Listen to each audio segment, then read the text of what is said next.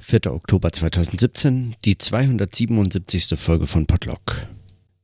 Heute war ein erstaunlich produktiver Tag oder nicht ganz erstaunlich, weil es zeichnet sich langsam ab. Ich bin zum einen fast wieder vollkommen fit und zum anderen äh, geht es äh, fließend in wirklich produktives Arbeiten über, was momentan so äh, sich aus dem einen und anderen ergibt und unter anderem woraus sich etwas ergibt, ist, nachdem ich jetzt das oft genug bei äh, Armin Avanesian gelesen habe, habe ich äh, vergangene Woche angefangen, endlich mal äh, Milasu zu lesen und unter anderem einen Vortrag, den er in Berlin gehalten hat, einfach weil es ein sehr knapper Vortrag ist und sehr schnell eigentlich zu ähm, sehr spannenden Gedanken kommt was ihm selber nicht recht ist, äh, weil er den Eindruck hat, äh, in so kurzer Vortragszeit kann man eigentlich nur über die eigentlichen Probleme hinweg hasten und äh, lässt eigentlich alles aus, was es so zu entwickeln gilt. Ähm, was ich einen, einen, also einen guten Hinweis finde, aber zugleich die, die Aufgabe eines solchen Vortrags eigentlich nicht in Frage stellt. Äh, man muss es eben nur dann anders hören oder lesen, in dem Fall bedauerlicherweise nur lesen. Der Vortrag hieß Iteration, Reiteration, Repetition, a Speculative Analysis of the Meaningless Sign. Den hat er 2012 in Berlin gehalten, auf Einladung von Avanesian, glaube ich. Und ähm, in diesem Vortrag geht es um äh, spekulativen Realismus und spekulativen Materialismus. Es geht um äh, so diese Diskussion, die äh, an der so sehr viele verschiedene Leute in ganz unterschiedlichen Stoßrichtungen oder ganz unterschiedlichen Argumenten äh, herumdenken und äh, und äh, und ich, ich kannte nur Versatzstücke aus äh, verschiedener Lektüre und äh, dachte, ich gehe dem auf die Spur und bin also ich verstehe nicht viel, aber das, was ich äh, verstehe, äh, äh, finde ich äh, höchst spannend. Und dann ergab sich das, wie es eben so manchmal kommt, dass man dann ein anderes Buch, das einem schon sehr lieb geworden ist, wieder aufschlägt. Äh, in dem Fall ähm, ist es Transzendentale Phänomenologie und Systemtheorie der Gesellschaft zur philosophischen Propedeutik der Sozialwissenschaften von Lothar Eley, einem äh, Kölner Philosophen. ein Buch, das vollkommen unterschätzt geblieben ist bislang, äh, vor allem in der systemtheoretischen Theoriediskussion, würde ich meinen, äh, von allen, äh, die jetzt so in der systemtheoretischen Theorietradition mit dem Anspruch, wirklich Theorie, an der Theorie zu arbeiten, äh, arbeiten, würde ich sagen, ist das äh, überhaupt nicht ausreichend ähm, wahrgenommen worden, weil es äh, nochmal einen sehr viel strengeren Blick auch auf den Zusammenhang von Philosophie und äh, äh systemtheorischer Soziologie äh, richten hilft. Und so ein paar andere Fundstücke auch. gestern hatte ich das schon erwähnt, die, glaube ich, die Funde zu, aus den Hegel-Beiheften von einem Panel, das äh, Luhmann geleitet hat, zu Theorie der Gesellschaft als äh, systematische Philosophie äh, oder in diesem Zusammenhang zumindest äh, fand das statt. Äh, und aus all diesen Texten und äh, Ideen kommt so einiges zusammen und bei ähm, bei Eli habe ich heute ganz hervorragend klar formulierte Überlegungen zum Weltbegriff äh, wieder, wiedergefunden. Also wenn ich mir so anschaue, was ich in dieses Buch reingeschrieben habe und unterstrichen und markiert, da ist praktisch kein Satz mehr, ähm, da ist kein Satz mehr nicht hervorgehoben. Man könnte meinen, das äh, stellt es in Frage, das Hervorheben, aber auf der anderen Seite, wenn ich dann so ein Buch aufschlag, sehe ich zumindest, also in dem Gesamtzusammenhang der Unterstreichung schon sowas wie ein, wie so ein Arbeits, ein Arbeits, ähm, eine Arbeitsperspektive, die sich so also aus vergangener Lektüre heraus hebt. Und so ein wenig scheint mir das auch in, dem, in den Sprechzusammenhängen eigentlich das zu sein, was, was möglicherweise dabei entsteht. Das sind, es sind eben äh, so Entwicklungen von, von Gedanken, die äh, notwendigerweise bei der Wiederholung oder beim Nachhören und Nachlesen so gar nicht diese Bedeutung wiederbekommen können, aber auch nicht müssen, sondern in diesem Zusammenhang eigentlich auftauchen.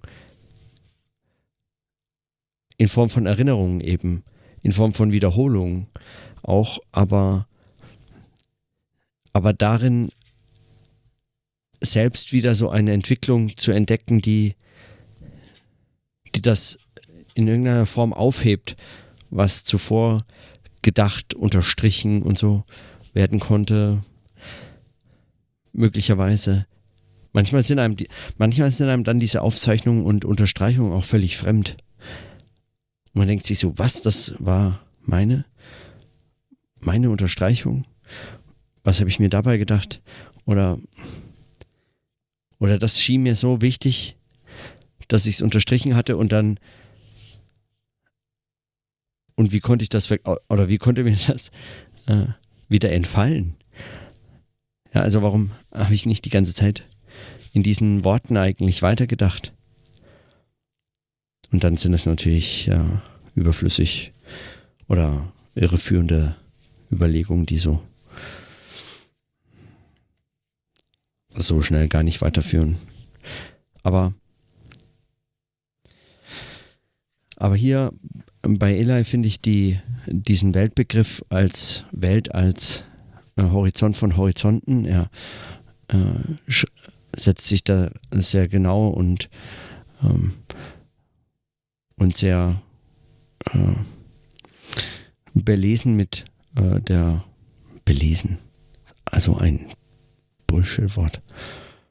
Setzt sich sehr, sehr genau mit, äh, mit äh, Husserls phänomenologischen Texten zu Welt, Lebenswelt und so weiter auseinander und Welt als Horizont von Horizonten, als äh, Grenze und als immer offene Grenze. Und, äh, und als diese sich immer entziehende hat sie eigentlich nur die Grenze des Nichtseins, das und alles Sein ist ein Werden. Also Welt ist einmal bekannt als als alles das, was ist, als ein Werden und einmal als ein sich entziehendes, als eine sich entziehende Grenze. Und das wiederum hat mich stark an die Überlegungen von Milasur erinnert, der, äh, der auch davon spricht, dass äh, das eigentlich nur absolut nur das, nur die Kontingenz ist und, äh, und sagen, das als verlässliche als verlässliches ontologisches Argument versucht zu schreiben. Soweit ich das verstanden habe. Also meine Lektüren sind da noch recht äh, am Anfang. Aber das, äh, das ist hier wie da ein, ein dialektisch gedachtes Argument. Und äh, bei Eli wird es nochmal deutlicher, wenn er dann davon spricht, dass, äh, dass das eigentlich nur als negativ, als negative Dialektik verstanden werden kann. Und damit meint er nicht jetzt Überlegungen im Anschluss an Hegel, sondern die phänomenologische Methode selbst äh, beschreibt er entgegen Husserls selbsterklärter äh, selbsterklärten Verständnis als einzig als negative Dialektik äh, machbar. Also als diese, das sind nur lose Überlegungen, was soll ich, was rede ich. Aber es war, das sind so, das sind so aufregende, das sind so aufregende Momente der Lektüre, wenn, wenn man aus so ganz unterschiedlichen, aus so ganz unterschiedlichen Bereichen oder von ganz unterschiedlichen Autoren, aus so vermeintlich ganz unterschiedlichen Kontexten, dann Gedanken findet, die, die einen sehr, die einen sehr, also bekannt und vermeintlich hinreichend studiert, Husserl, Hegel und so Zeug. Und dann andere, die sich vor zig Jahren damit beschäftigt haben und fast vergessen wurden und dann wieder ganz neue, junge, hippe Leute wie Milassou, die dann in so ganz unterschiedlichen Kontexten äh, äh, verhandelt werden und, und rezipiert und, und dieses Denken heute entwickeln, vielleicht ohne Eli gelesen zu haben, also vermutlich, aber dann doch sich so ein Zusammenhang herstellt, der das fast schon eigentlich in einen Gesprächszusammenhang einschließt, in dem, in dem man sich vorstellen könnte, dass sie stehen müssten, um solche Texte schreiben zu können. Fast wie, fast wie, mindestens fast wie äh, äh, verschollene Briefwechsel, die man sich konstruieren könnte zwischen diesen Autoren.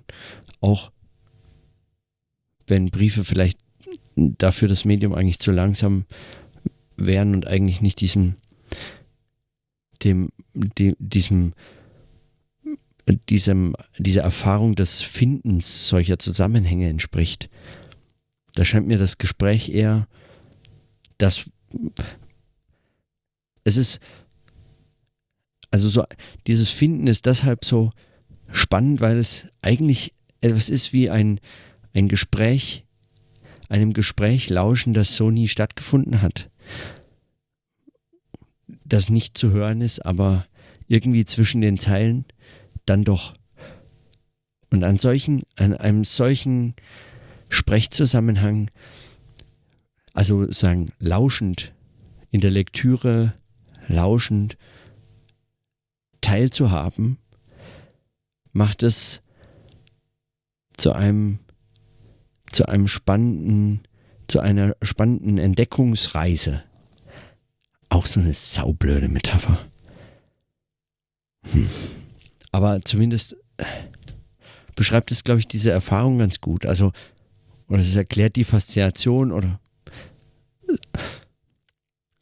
ich glaube, mit diesem mit, diesem, mit dieser Metapher des Gesprächs, das da nie stattgefunden hat? Oder ist das eine Metapher? Hm.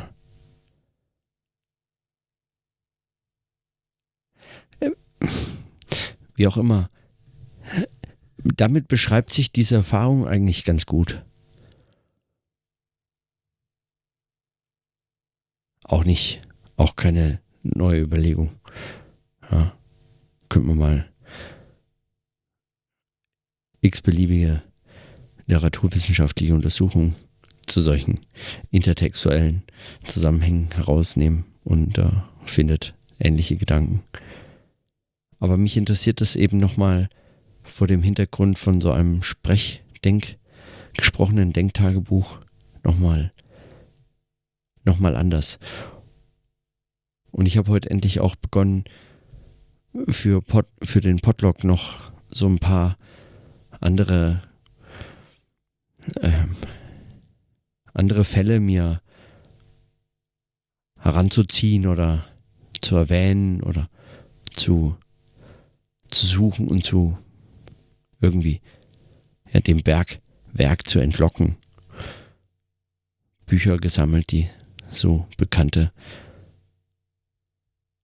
Aber das Erstaunliche das Erstaunliche ist ja, wenn man sich auf die Suche macht nach Analysen von Selbstgesprächen, dann entdeckt man praktisch ausschließlich, also bei, bei Google findet man zunächst überhaupt nichts Brauchbares zu Selbstgesprächen, nur Ratgeber, meistens psychologische äh, Ratgeber, ähm, Artikel zu der Frage, ab wann ist ein Selbstgespräch eigentlich krankhaft? Also lauter solches wirres Zeug und psychologistisch bis äh, zum geht nicht mehr.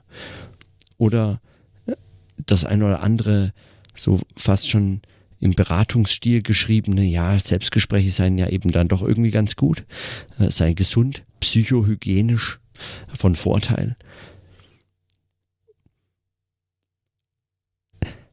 Da geht, da geht praktisch nichts so, ähm, also man findet äh, zunächst einfach nichts, nichts Interessantes zu Selbstgesprächen geschrieben.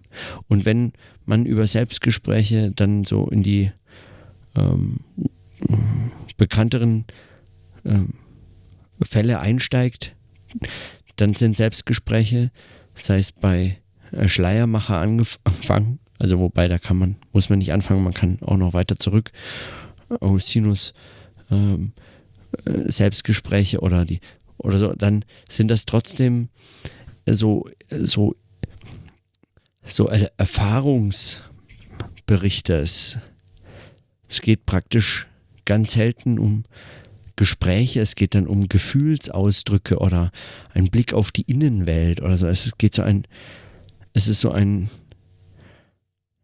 ich habe den Eindruck, dass, dass es, also vielleicht, ich habe einfach nichts dazu gefunden oder nur, nein, ich habe eigentlich nichts dazu, bislang noch nichts dazu gefunden, was Selbstgespräche als Gespräche ernst nimmt und, und das nochmal in, in so einem, ja nicht Sprach, nicht nur sprachphilosophisch, aber in ein, einen gesprächsphilosophischen äh, Kontext versucht zu deuten, zu verstehen.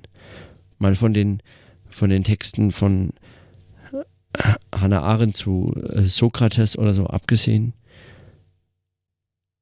Ich bin also auf der Suche nach mehr, nach, nach so Verweisen, die möglicherweise hier schon andenken. Und Günther hat mir äh, schon oft und äh, äh, scharf empfohlen, mich doch mal in der äh, Weltliteratur umzuschauen nach bes besonders bekannten Beispielen von Selbstgesprächen und inneren Monologen und Stream of Consciousness äh, Literatur und so fort. Also äh, das könnte man selbstverständlich alles, alles heranziehen, aber schon wenn man sich überlegt, wie bekannt eigentlich solche Literatur geworden ist, ist es doch erstaunlich, dass man sich, also dass man, wenn man nach äh, Selbstgesprächen und philosophischen Erörterungen darüber sucht, so erstaunlich wenig finden kann.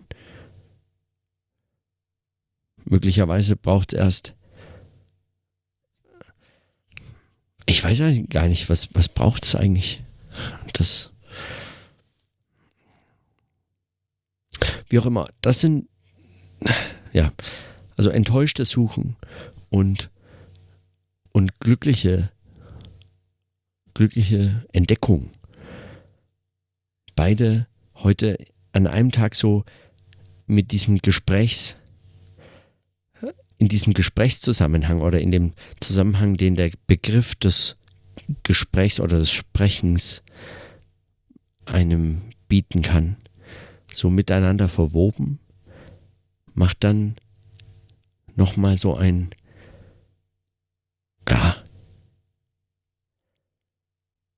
das war wie das Netz des, also dieses Netz des Arbeitens heute muss eigentlich reichen als Notizen. Den ganzen Tag über hatte ich heute so viele Ideen, wo ich mir gedacht habe, ja, darüber könnte ich noch reden. Äh, ich würde es eigentlich gern jetzt aufnehmen, aber ich war in der Uni oder im Büro es war, es passte nicht, es ging nicht. Und, ähm, und jetzt bleibt mir, bleibt mir diese Überlegung. Ah, vielleicht. Äh, ich habe den Eindruck, es äh, formt sich jetzt auf jeden Fall nochmal es formt sich jetzt nochmal anders um so bestimmte Texte. Wenn man erstmal Bücher auf seinem Schreibtisch auslegen konnte und weiß, man kann die nächsten Tage wieder zurückkommen und, und sie wieder aufgreifen, anders hinlegen, äh, gelegentlich aufschlagen, reinschauen und so, äh, Dinge notieren, dann weiß man da, verspricht, verspricht sich eine produktivere Phase vielleicht. Und so wäre zumindest die Hoffnung aufgegangen. Es könnte klappen. Und damit Schluss für heute und bis morgen.